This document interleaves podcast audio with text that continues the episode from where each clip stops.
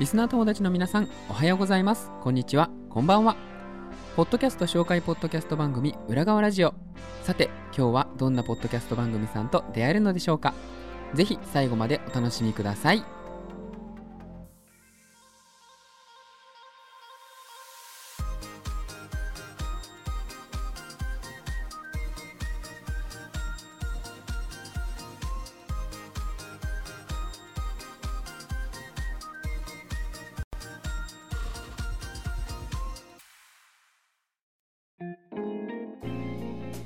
改めまして皆さんこんにちは、えー本日はですね、えーポッドキャスト番組さんに、えーまたですね取材に来ていただくことができました。いやありがたいですね。もうこうやってねご協力でなんとかやってますけれども本日の番組さんはですねえーポッドキャスト番組独立後のリアルのハッシーさんとケイコさんにお越しいただきました。よろしくお願いします。よろしくお願いします。よろしくお願いします。えーっとですね、この、まずは、この独立後のリアルという、ポッドキャスト番組さんの、まあ、番組紹介の方からいただけたらなと思うんですけれども、よろしいでしょうか？はい、稽古からじゃあ番組紹介を。ここでいきなり振ってくるんだね。はい、えーえーとこんな2人でやっています、えーコーチとして独立して、えー仕事をしているハッシーと、えーハッシーが2年目ですかねそして私が3年目なんですけれどもその2人で、え話しているポッドキャスト番組です。えー面白い人生を生きたい人人生を面白く生きたい人たちにこれからの時代を賢く生きるためのヒントを愉快に無責任に話すそんな番組になっていますありがとうございます。なるほど。無無責任に生きていくっていうね。なかなかのパワーワードな感じはありますけれども、いや、いいコンセプトでやられてるなとは思うんですけれども、えー、とそうしましたらどうしましょう。今ねちょっと軽くご説明はいただいたんですけど、はいはい。まあ、改めてそのパーソナリティさんねお二人せっかくいらっしゃってますのでお二人のちょっとまあご紹介といいますかハッシーさんの方からもですねはい、えーとまあ、自分はこんな人なんですよみたいなところをご紹介いただけたらありがたいんですけれども、はい。えっ、とじゃあ改めましてハッシーと言いましてですね、えっ、と今コーチとちょっと後でまたコーチングってことについては少しだけあのか軽くご説明したいと思うんですが、えっ、と自分はいで独立を、えーしてですね、えー今13年目になりますね。はい。で。そうなんですなんか自分でもあの独立するつもりじゃ全くなかったんですけどあの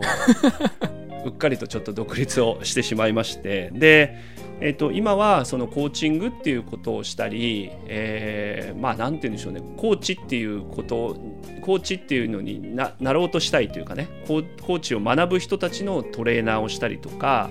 えーそういうことを結構中心に日々やってるんです。はい、ではあは僕個人としてあのポッドキャストみたいなこともそうなんですけどあの人生であの面白くって話はあったんですけどあのできるだけ仕事と遊びを、えー曖昧にして生きていこうっていうことをあの結構この数年頑張ってやってまして、はい、あのこれあもこれもお金になるかどうかわからないですけど仕事か 仕事か、えー遊びなのかどっちかわからないっていうなんかポッドキャストもすごくこう楽しみながら、はい、今やってる感じですかね。はい。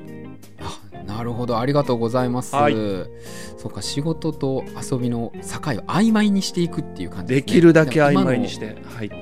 ああなるほど。ライフワークバランスとかとはちょっとまた毛色の違う話ですね。今のトレンド的に言えば。そうライフワーク2つにもうなんかそれをねごっちゃごちゃにしたいんですよ。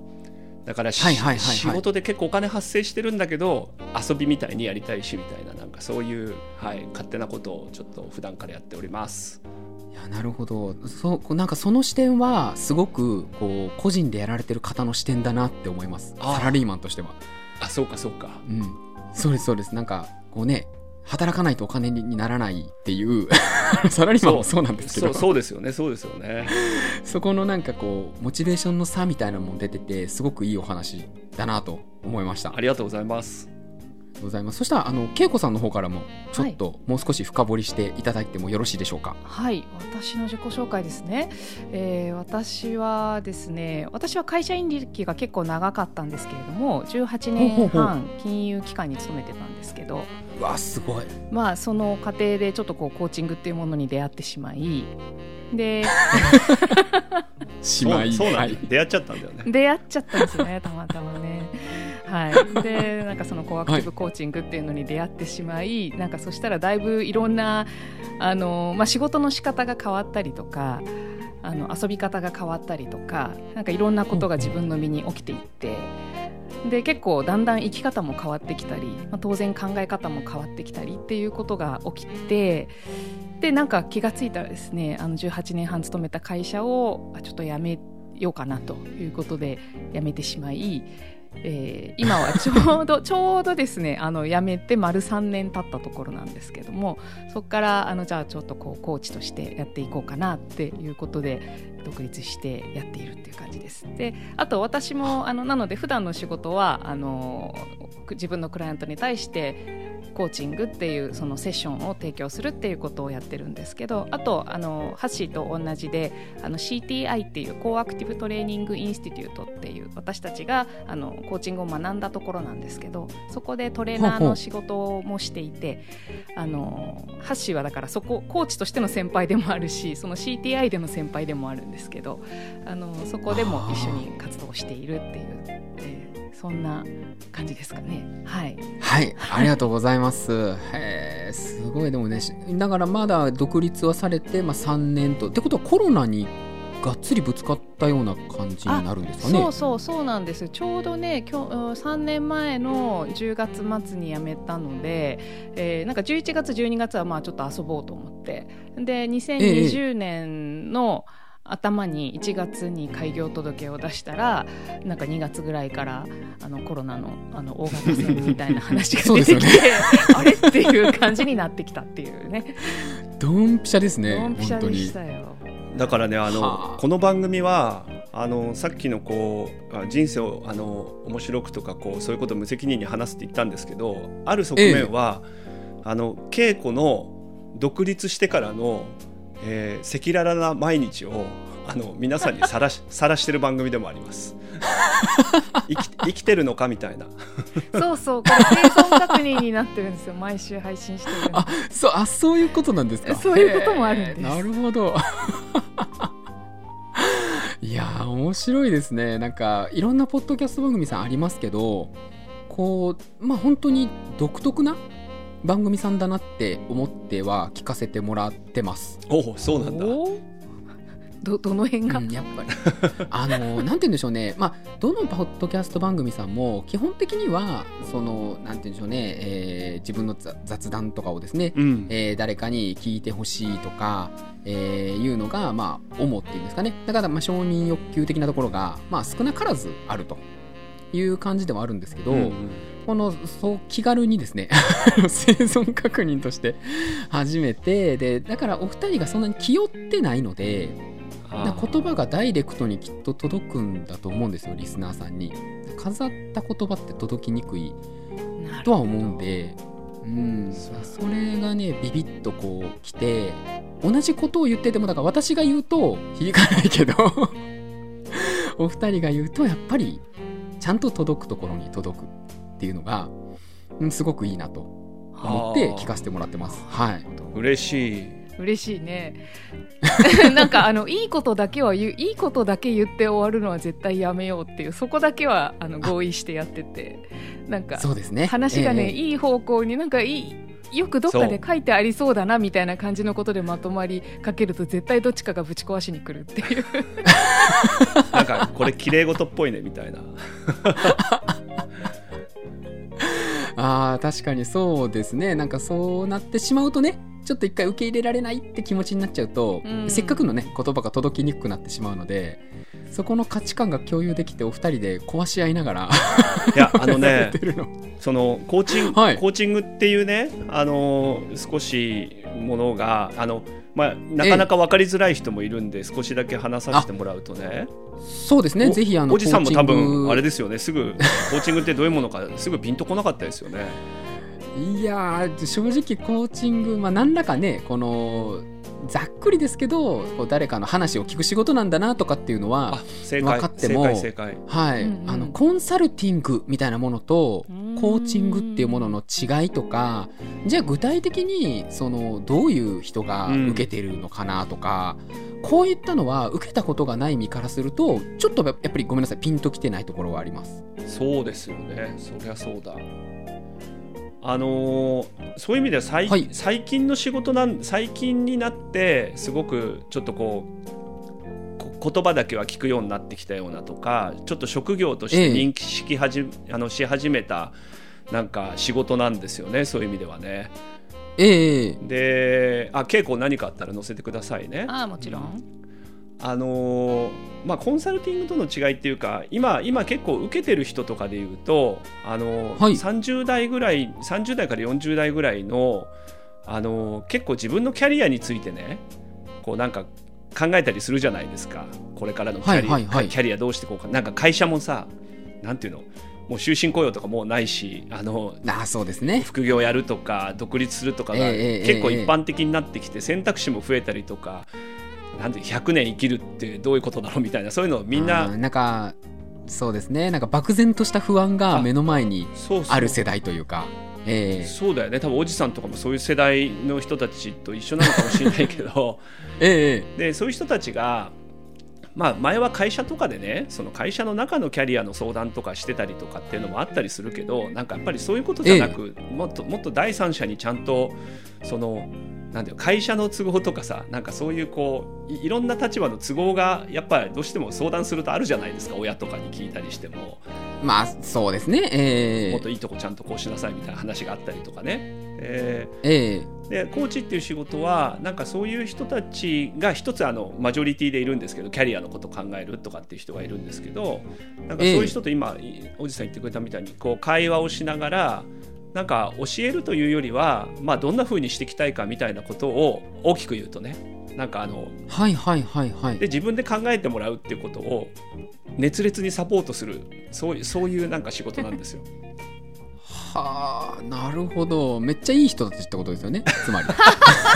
くくりましたねだいぶ。めっちゃいい人たちってことですよねそんなんね。あそう。あの、ね、いい人たちの角度で言うと本当に目の前の人の人生を熱烈に応援する仕事なんです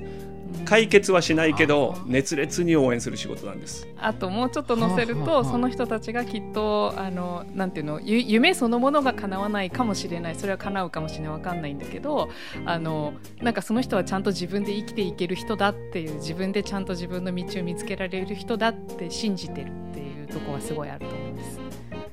あーあーなるほど。深い深いですし。深いんです。このなんて言うんでしょうね、えー、と私もコーチングってものはねもちろんお二人の番組で本当に知ったレベルではあるんですよ。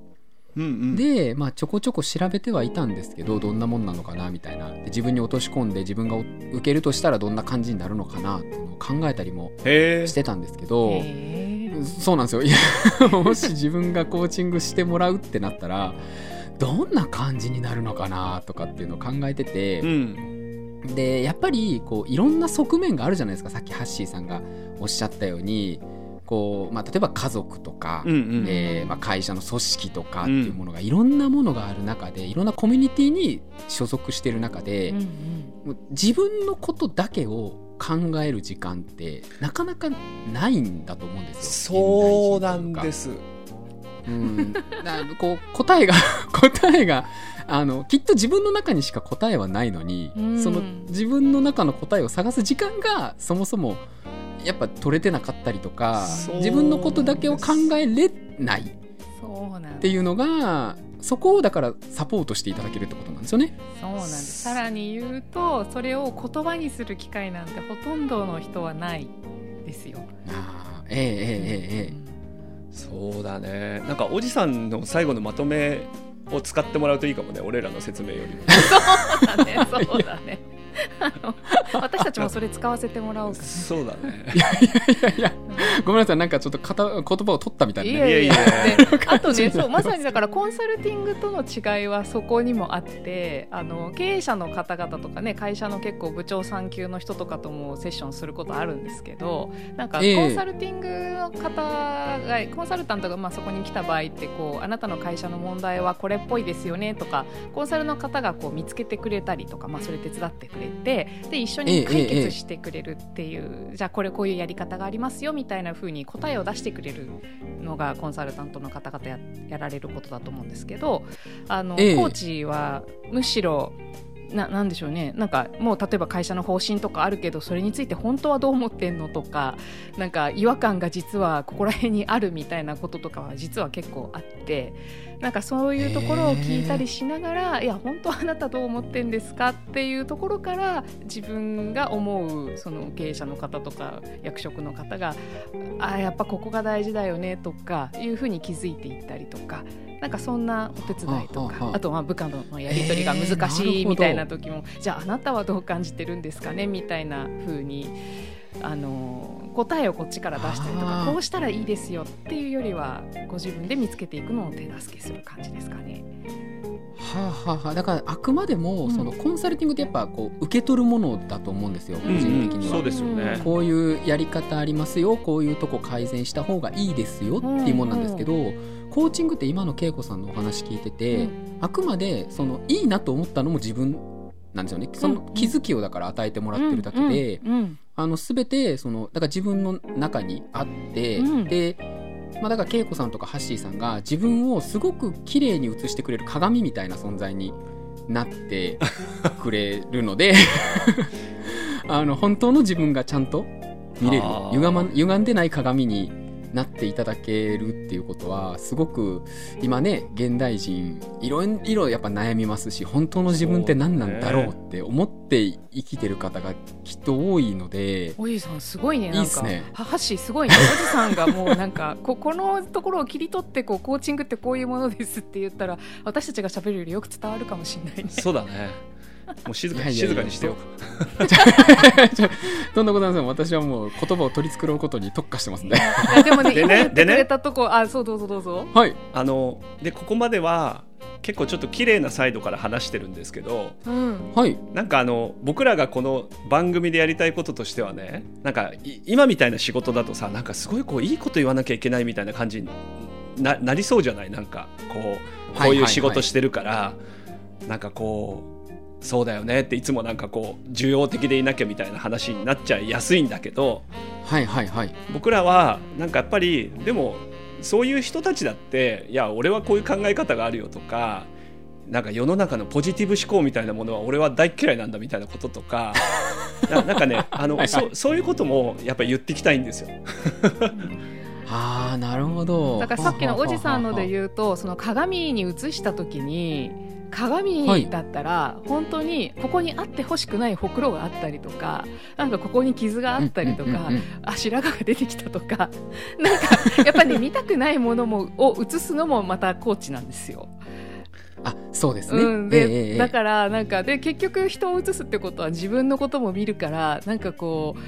ああこういうとこ本当ダメだわーみたいなのがこう日々自分でも感じてるし人のそういうところもあ別にそれダメじゃないんだけどこういうところがあるよね、え人間ってっていうのをあの綺麗じゃない部分も見てるし自分も経験してるからその辺がでもはい。はいリアルじゃんっていう、なんかそこを大事にしてる感じですかね。なるほどリアルですね。だからあの女優鏡みたいなのあるじゃないですか。あのめちゃめちゃ照明ついててあのお化粧する時。なんかああいう鏡ではなんかそのあの、なんていうんでしょうアパレルさんにある足が長く見える鏡とかではなくて本当にもうひちゃんと自分を見れる場としてだからいい自分がいいと思うところももちろん隠したいところも含めてあなたのじゃあこの言葉からはこういう気持ちがあるんじゃないの？あやっぱそういう気持ちもあるかもしれませんって自己自認をすることで無理のない自分の生き方を探していける気がしますね。なんかすごく。そうですね、本当ね。僕らも相当いろんなあのいまいちなことがあるってことをあの エピソード内でもなんかうまくいかないことばっかりの話もしてます。んで、はい、まあそりゃそうですよね。あの独立されてってなればね、はい。それはいいことばかりではもちろん あの僕の嫁は僕の嫁は僕にいつも話あんまり聞かないわねってよく言うんで、はい、あるあるです、はい、つらいつらつらいですね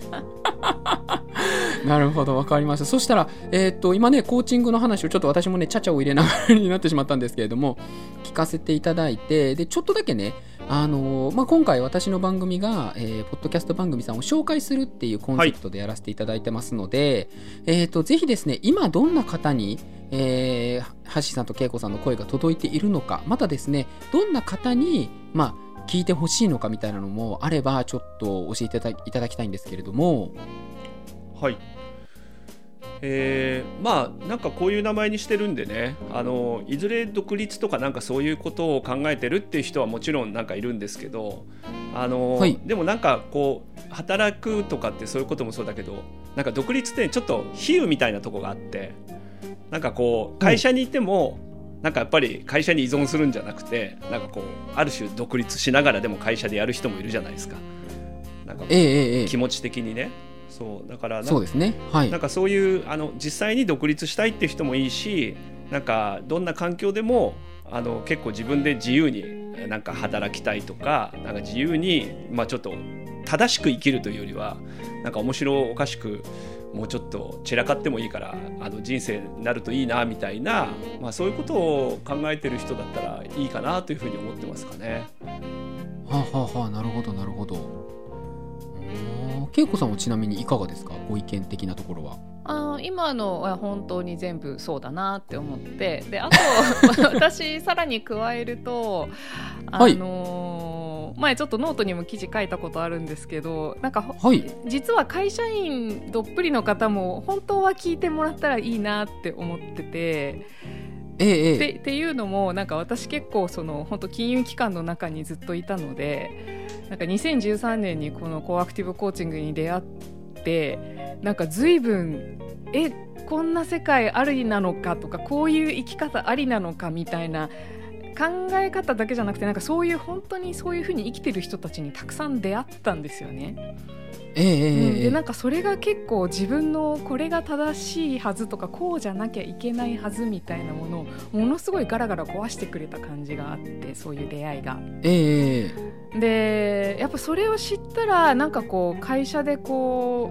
うなんなんていうんですかねこうやってたことがうまくいかなかったりとかなんかちょっと自分を抑えたりするような時もいや別にでもこれってこれが全ての生き方じゃないしなとかこの人が全部が上司が全部正しいわけじゃないしなとか、なんかちょっと自分の視界が広がった感じがあって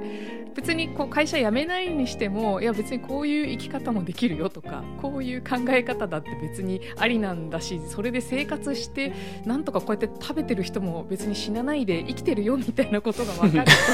と 生存なんか少し生存確認。生存そうそうそうね。なんかよく言うじゃないですか。3年経ったら廃業みたいななんか3年続くのは何,、ね、何割とかあるじゃないですか。何パーセントみたいな。ええありますね。10年続くええの何割とか、なんか別にそんなそんなすごいことしなくてもあのこういうふうに別に生きていけることもあるんだよっていうことを知っておけばねなんかあ会社やクビになっちゃったらどうしようとか老後の資金が足りないからどうしようみたいななんかそこのとらわれから少し解放されて楽に働けんじゃないかなみたいな。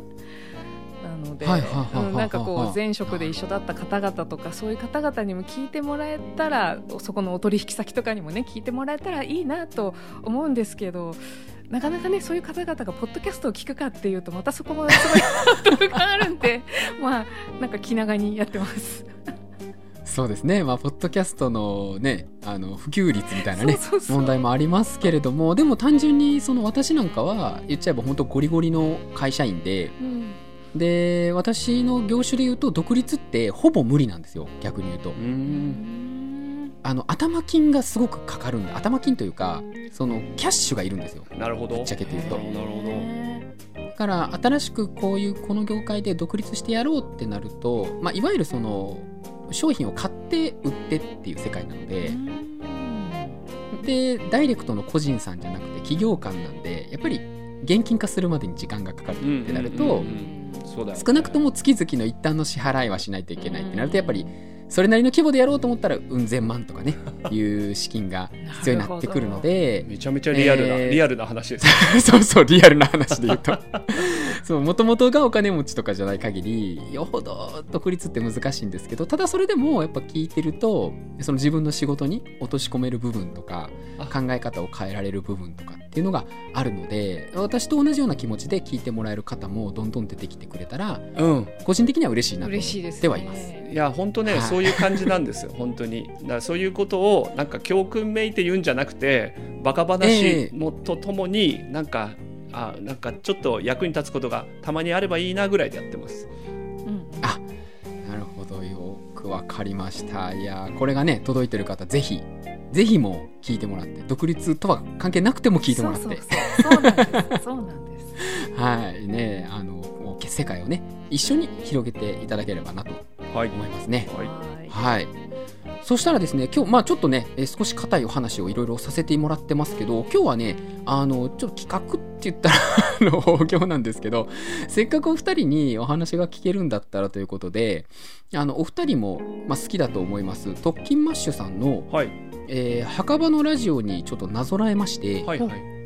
あの墓場のラジオでもちょっとちょいちょいですね、えー、渋ちゃんが言ってるこの追い談義というものが、まあ、ございましてですね、はいはい。はい、あのまあ一つ語った渋ちゃんたちが語ったエピソードに対して後でまたまあわちゃわちゃ言うとうんいうのがまあ追い談義ってことなんですけど今日はですねこの独立後のリアルのお人気エピソードの中から2つをですねハッシーさんと恵子さんに選んでいただいて、はい。えーこの2つで話した内容について、まあ、ちょっとね私もふ、まあ、含めてって言ったら大行なんですけどお追い談義をしてみようかな。改めて話してみようかなと思いますので、はい、よろしくお願いします。ねね。はい、ということでまずはですね、はい。えー第56話、はい。えー人は分かり合えないという前提が大事」という、えー2021年5月13日に公開されているう回について少しお話を伺いたいなと思うんですけれども、はい。はい。なかなかキャッチーなタイトルですよね。一人はわ分かり合えないっていう前提がもうあるんだよと いうので結構踏み込んだタイトルだなと思うんですけどあのなんでしょう正直ねあの、まあ、これを言ったらあれかもしれないですけどコーチングって人を分かり合うっていう文脈が大事なのかなって思ってたのでこのタイトルを見た時におおどんな話なんだってちょっと思ったりはしたんですよ。あそれそれをはい。それは良かったです。その反応を。このフレーズもうねハッシーが何かとあれば出てくるもんね。そうだね。いやでもそう,、えー。そうなんですよ。おじさん言ったみたいになんかそういうイメージがあるじゃないですかすごく。ね。そうですね。ええええ。そう。あこれもう話しちゃってあれだけど。あ全然だ大丈夫です。はい。なんかあの僕コーチングってことをそうそういう仕事やってきてね。なんかええ。十何年やってきて、なんか分かってきたことはあこれなんですよね。人は分かり合えないって。なんかぜなんかやっぱ全部全部分かり合えると思ってると結構人間関係って大変になってくんだなって思ったんですよ。なんかこういい意味でね。なんかやっぱはあ、はあはあ分かんないじゃないだって人のことだって。あのなんか分かった気にはなるんだけど なんか、え。そこで言ってる僕のこととなんかおじさんが言ってる同じことってなんか微妙に多分ニュアンスとかも違うしええええ。なんかそういうなんかあ人は分かり合えないんだなって思った瞬間俺楽になったんですよねすごいね。ああなるほど。はいはいはいはい。なんかでもそうそう。なんかでも分かり合えないとなんか分かり合えないとなんかうまくやれないのかなって前はすごい思ってたんだけどええええ分かり合えないけど手を組むことはできるみたいなね。なんか一心同体になんなくてなんかもうずっとあなたのこと全部知ってるわよみたいなそういうラブラブになんなくてもなんか 僕と稽古もそうなんですけど、いやそそこがねそこがねちょっと言っていい？言っていい？うん、えなんかね私あのこれ今日これ追い談義するっていう言ってくださったのであのちょっと聞き直してみたんですよ。あありがとうございます。はい。す。なんかまだこの当時のあの私ってなんかまだこうなんだろうなまだこうハッシーが正しいことを言ってるんじゃないかみたいなまだまだなんかそういう感じで今はもっと私はこう思うみたいなことが出してるんだけど まだこれなんだろう56回目だから1年経ったちょっとぐらいの頃ってことじゃないですか。うん。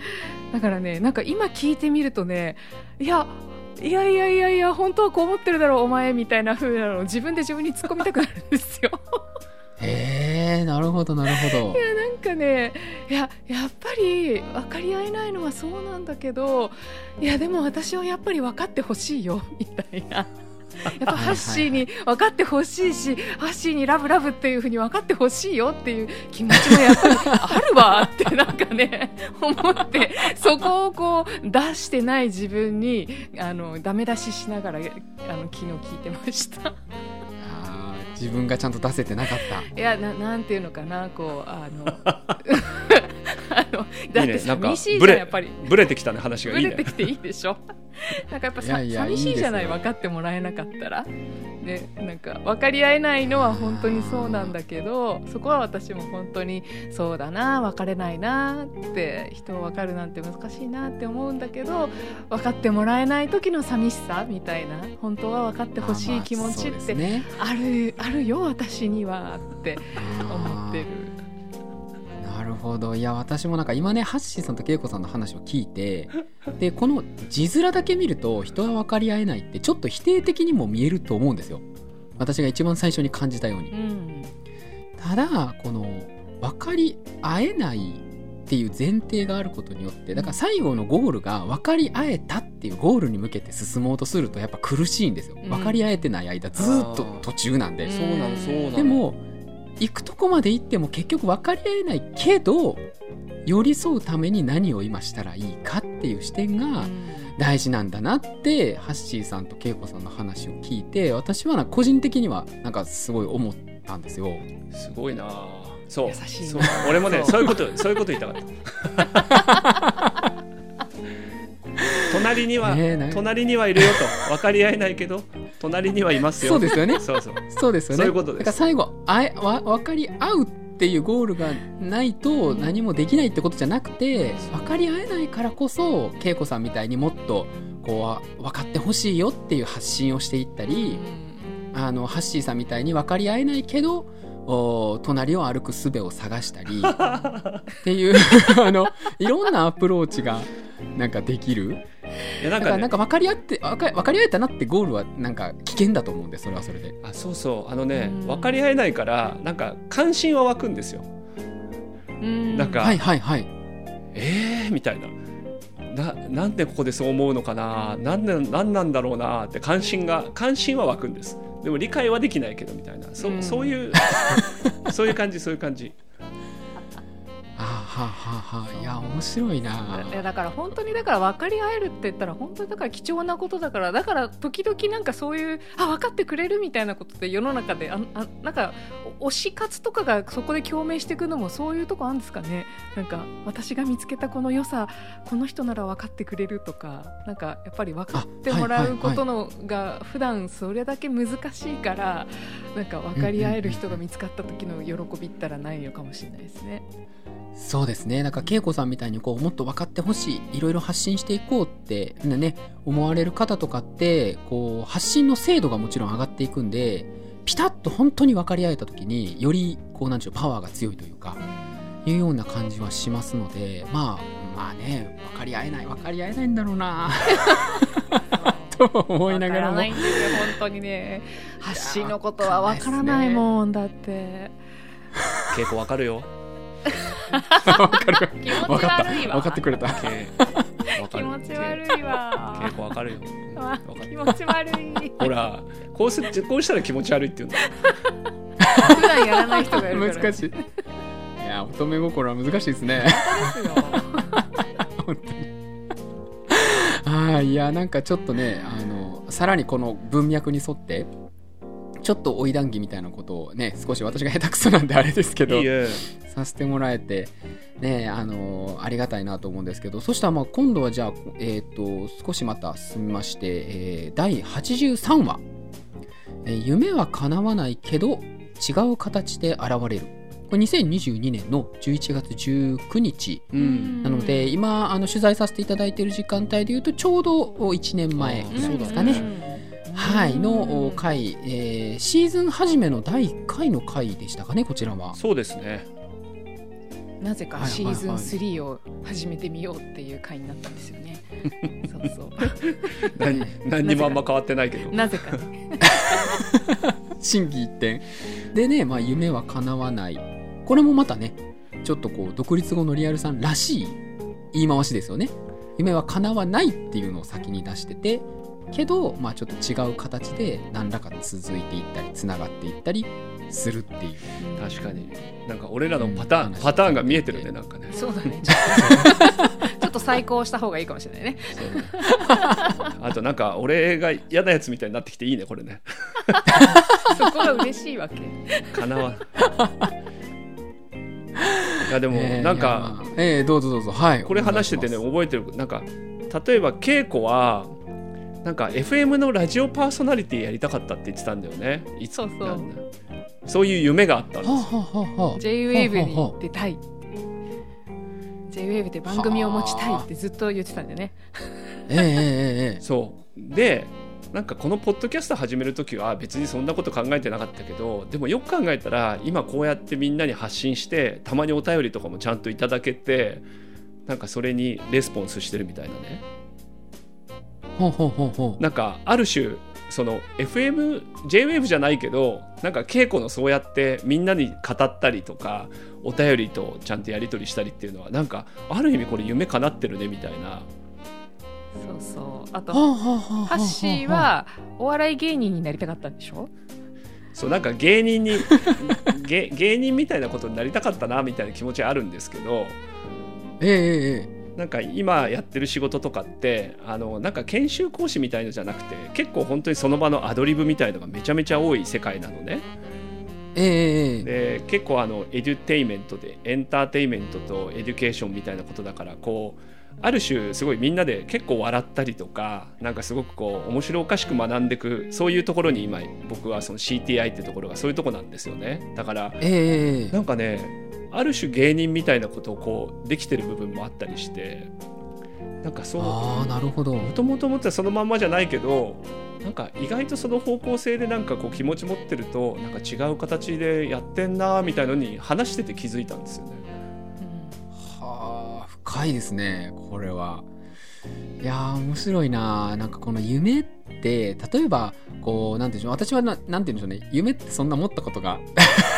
ない人わか間なので。るわかるわかる。うん。そうなんですよ。あの小学校4年生の頃からねずっと将来の夢は何ですかっていうのにサラリーマンって書き続けてたようなへえ人間なので。もう当時からまあ自分は凡庸であるとだから普通に生きれるだけでもういいかなって思ってたんですよ。うん。もうすでに。うん。なんで、まあ、ある意味今は夢は叶ってる状態なんですけど、ううんんなんかこの夢もっとね壮大な夢を描いてでもちろん夢破れてしまう人もいる。うん。思ってた形では叶わないけれどもでもそこに費やしてた思いとか、えー努力したものとかっていうのは必ずきっと中にはあってうん。でそれがこういうちょっとしたねきっかけの時にふっと浮いてきて、えー何か別のものを想像していくうんが叶わなかったからダメってことでは決してないんだなってうん。いうのをお二人の話を聞いててこれもなんかああやっぱそうだなってなんかこう叶わなかったからダメだよっていうふうに思いすぎてしまうのもまあ、うん、良くないのかなっていうふうに思って聞いてましたこの回を。おはい。おじさんはこの裏側ラジオはどうどういう思うなんなんていうのそななんかこうポッドキャストとかラジオとかそういうのをやってみたいみたいなそういうところじゃなかったの？えっ、とねこの番組を始めたのは、うん。えっ、と単純に私はまあ一応ポッドキャスターではないっていうのはこれ大々的に打ち出してはいるんですけど、おう。あのリスナーとして何かポッドキャスト番組さんをサポートできる方法ってないかなでうん。思ったんですよ。うん。例えば独立後のリアルさんを聞きましたよと。で、えっ、と、ちょっとしょうもないね、感想を一回ツイッターでつぶやいたりはしたんですけれどもう、ん。あの、感想をつぶやくっていうのは、これはリスナーができることの一つうんうん。なんですけけど、これをやってても、まあ、こう否定的に映ったらあれなんですけどね、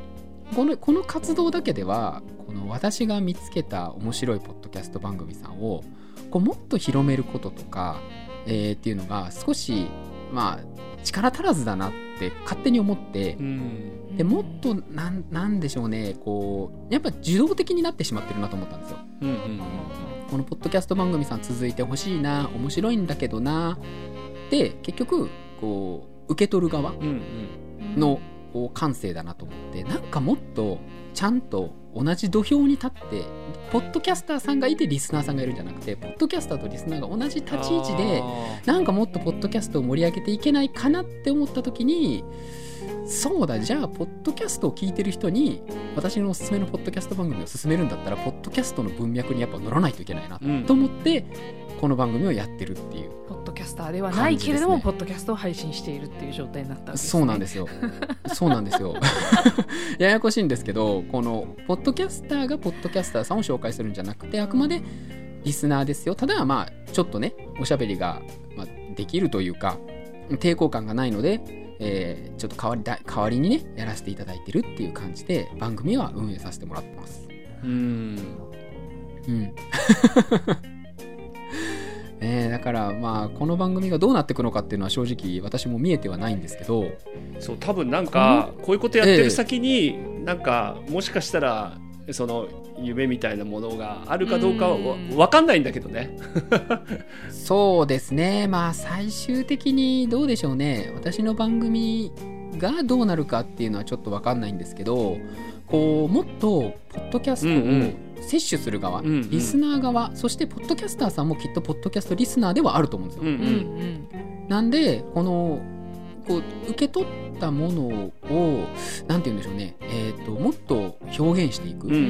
ん。が聞く受けるだけじゃなくてこう感想をつぶやくとかうん。お便りするとかっていう活動もそうですしもっと受動的に、えーあ受動的にならならずにこう能動的にポッドキャストって文化をみんなでちょっと盛り上げていけたらうん。なんか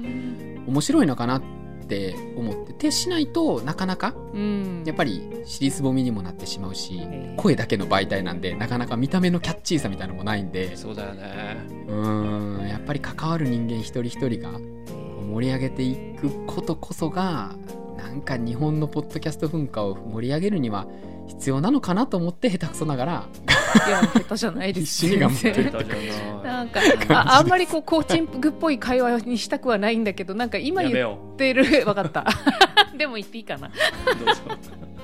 ななんかそのまさに夢って話をした時にねやっぱりこうなんか野球選手とか何々になるとかポッドキャスターになるとかなんかそそこばっかりを結構こう人が話しちゃいがちじゃないですか。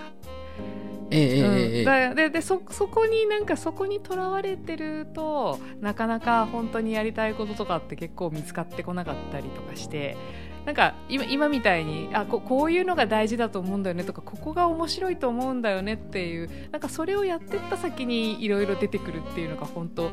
あ夢が叶う時ってなんかこういう感じなんだなっていうのもなんかやったり人クライアントさんを見たりとかしてすごい感じるはいはいはい。ところなんですよね。なんかい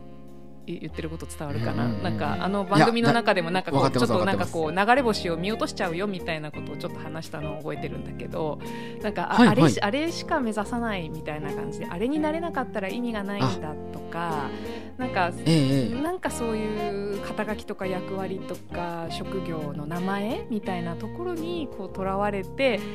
それが見つかるまでは動かないみたいなことやってると今みたいにおじさんがいろいろやったり試行錯誤したりして楽しい感じの世界がなんか全部こう切り捨てられちゃうっていうか全部経験できないままずっと時間だけが経っちゃってすごくなんか残念っていうか。そうか確かに。あいいっすね。なんか今コーチング受けましたね完全にね。いやいやいや。今完全に受けましたね。いやうんそうですね。なんか一つ一つ積んでいった先にうん。見えてくるものがきっとあるのかなと思って。だからこの番組がいいいものに例えばその人気番組になりましたっていうことを目指してるわけでは決してなくてなんかこうなっていったら、まあ、例えば人気になっていったら何か考えることもできるでしょうし、逆に人気にならなくてもやっうん。私がこれをやった意味みたいなのはまあ私の中には少なくとも残るしそう誰かに少しでもそれが届いたらもしかしたら第2第3のね。うんそういう方が現れたりってこともあるだろうし。うん。うん。なんかまあとりあえずはやってみようでやってみてるんで、すごいと思う。はい、いやありがとうございます。なんかその褒めていただいて。い やそういう人が増えるといいなと思いますね僕らもね。いろいろこうエピソードとかあれしてまずなんかちょっとやってみようとかね。なんか、うん。はい、たの楽しいことをちょっとまあまずはやってみて気楽にやってみてまあまあいろいろあるかもしれないけどぐらいな人がまあ結果増えたらいいけどまあそれなんかのね目的じゃないけどね、はい、そんな感じはででも思い出したよ。そうそう。シーズン3をどんな風にしていくっていうのをその時話してた時になんかまさにこれを聞いてあちょっと一歩前に出てみようかなとかちょっとなんか動き出してみようかなっていうそういう人たちが増えたらいいねっていう願いを込めながら始めたような気がしましたよ。そうか。そんなこと言ってたか。言ってた。私 も綺麗な今私も今綺麗なこと。思い出した。いやでも本当にねなんかこうとりあえずやってみないと多分何も変わらないっていうのはこれはもう現実としてあるのでうん。うんだそのなんでしょうね世界に触れるためにもこの独立後のリアルさんだけではもちろんないんですけれどもあのいろんな人の感性に触れて、えーいろんな経験をされてる方の話を聞いて、うんうん。あなんかいかにこう視野視野が狭くなってしまっていたんだなっていうのをふとね我に返っていただいて、えーまあ、新しいことをもちろんやってもいいですし今やってることにまたうん。うん新たなね目を向けていただいてもいいですしうん。ちょっとリセットする場としてもね独立後のリアルさんを、まあ、使っていただけたらいいのかなってリスナーとしては思います。もう使っていくしかないですからねポッドキャストに関しては。いや本当そんな本当。風にね使ってもらったら本当嬉しいです。嬉しいですね、うん。はい。使いこなしていきましょうもう。はい。ぜひぜひ、ゆるく聞きたい人ね、それをね。はい、そうそうそうそうそう。ですね。もうね、言うてありましたもんね。なんかメモ取りながら聞くとかはちょっと、それはちょっと違うよみたいな話も。あんまいいこと出てきませんねはいそう。そ うそんなことはないですけど、本当にね、まあ私はだから独立後のリアルさんは会社の帰りとかによくあ、電車の中とかで、ありがとうございま嬉す。しいですね。疲れ、疲れたなーって、なんか、今日もうまくいかなかったなー って思いながら、お二人の話を聞いて、うん、大丈夫、うまくいかなくてもいいんだよ。これは、これはこれでいいんだよ。そうそう。そうそうそう。それ、それいいね。それすごいいいね。それいい。それいい。ですね。はい、ということで、ははい。い、まあちょっとね、はい、お二人に追い談義、まあ、私のトークも含めてですね、ちょっとおやらせていただきましたけれども、はい、あのー本当に今回ね、お二人のご好意で、まあ取材という形でさせていただきましたけれども、ぜひですね、えーすげすでにお聞きいただいているリスナーさんもそうですし、新しく聞き始めてみようかなと思っていただいた方にも、まあ、最後にねちょっとハッシーさんと恵子さんからお一言いただいて、はい。番組は締めようかなと思いますので、はい。どうでしょう？ハッシーさんから言っていただいてもよろしいでしょうか？はい。えー、あ今日はありがとうございました。あの、はい。そうですね。あのこれまで聞いてくれたリスナーの皆さんも本当に感謝もういつも反応があるのがいつも僕らのエネルギーになってますしちょっとこれを聞いて聞いてみたいと思った方はいぜひあのちゃんとちゃんときちっと行きたい人よりもなんか散らかってもなんか面白く行きたいってゆるく行きたい方ぜひお待ちしております。ありがとうございます、えーそうしました。ら恵子さんの方からも最後に一言お願いいたします。はい。あのいやまず本当にねおじさん今日この機会をありがとうございます。ありがとうございます。うんとそうですね。あのなんか独立後のリアルっていうタイトルが結構インパクトがあるっていう風にあの聞いて私は結構このタイトル気に入ってるんですけどなんかこ怖いとかなんか頑張らなきゃいけないとか なんかそういう風に取られる方もいるんだっていうのをちょっと最近知りましてむしろあのそうじゃないなんかこうガツガツいくんではないもっとエコでオーガニックなこんな独立後の世界もあるよっていうのをちょっとね知っていただく番組にもなるんじゃないかなと思うので是非あのお茶とかコーヒーの持ちながらゆるりと来ていただけたらなと思います。はいお待ちしてます。はい、ありがとうございます。ありがとうございます。えーそうですね、独立後の本当にリアルなお二人の話っていうのに耳を傾けながら、またね、明日以降も頑張ろうという気持ちに なっていただけたらなと思いますので、えー本日はですね、ちょっとそこそこ長い時間お付き合いいただきましたけれども、ありがとう、こちらこそ本当にありがとうございました。ありがとうございました。はい。ということで、今日はね、この辺りで、えー失礼させていただこうかなと思いますので、えーまた次回もですね、えーどこかでちょっと、まあ、私の声にもそうですし、ハッシーさんとケイコさんの声にも、リスナーさん出会っていただければなと思っております。それではまた次回お会いしましょう。バイバイ。